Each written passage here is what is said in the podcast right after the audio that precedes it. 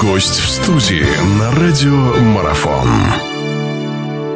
Хорошо, ну и заканчивая наше сегодняшнее интервью, в гостях у нас, напомню, Константин Маевский. Мы говорим об 11-м туре чемпионата России мини-футбольной суперлиги. У нас здесь осталось две игры.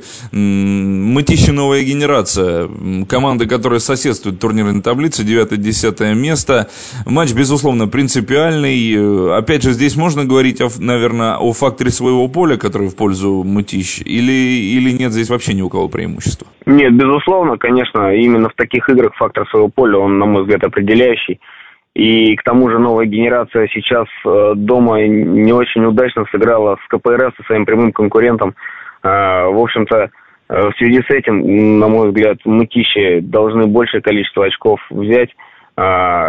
И, наверное, все-таки состояние внутреннее игроков из Сыктывкара должно, должно сказаться, потому что, конечно, можно так сказать, разочарование глубокое от последнего тура. Одно очко в матчах, где, наверное, планировалось взять минимум 4, а то и 6 очков.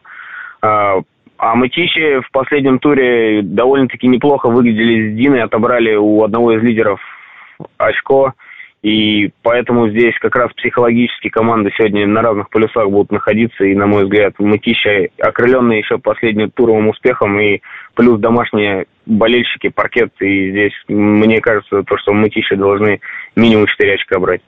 Ну хорошо, а, вот и подобрались, безусловно, я говорил о том, что игра между Сибиряком и Газпромом, игра центральная, но, наверное, самая центральная, это, безусловно, Тюмень и Дина, да, это э, лидеры на сегодняшний день Тюмень, Динамо и Дина, ну вот вы уже говорили о том, что Дина так с мытищами, вернее, наверное, скорее это заслуга мытищ больше, да, то, что в одной из игр смогли они очко забрать. Что сейчас? Э, это и, Дине ехать, э, Дина проведет матч гостевой, это, безусловно, тяжело на паркете чужом в Тюмени играть. Ну и вообще с Тюменью, наверное, всем играть тяжело. Другое дело, что э, Дина, ну вот я не знаю, вот, вот с какой точки зрения, опять же, на это смотреть, как готовились, как готовились и настраивались друг на друга, и как же здесь опять делить преимущества. Один-один это, наверное, самый такой явный исход в этом противоборстве или нет?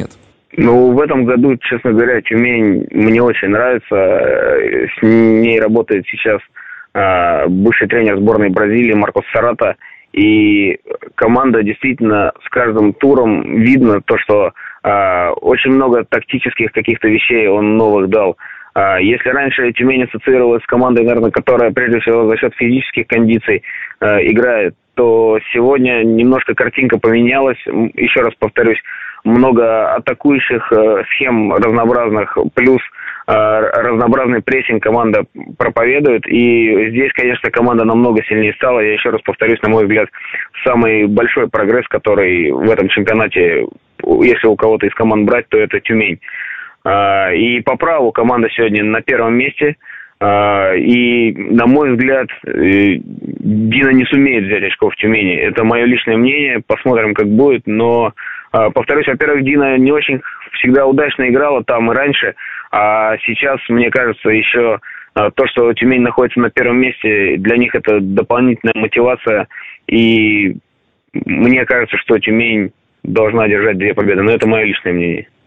Хорошо, спасибо. Это было личное мнение Константина Маевского. Мы разговаривали о предстоящем 11-м туре российской мини-футбольной суперлиги. Константин, спасибо, что нашли время. Еще раз поздравляю вас со всеми праздниками и удачи вам и вашей команде в этом 11-м туре. Да, спасибо, всего хорошего. Всего доброго.